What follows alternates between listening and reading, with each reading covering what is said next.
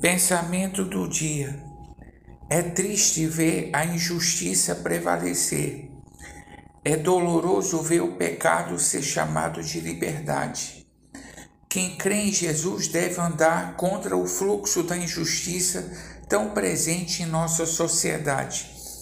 A vida do crente é como luz que brilha na escuridão. É como sal que preserva o mundo do apodrecimento é preciso posicionar-se em lugares estratégicos e não se esconder acabrunhado. Pastor Heber Jamil, que Deus te abençoe.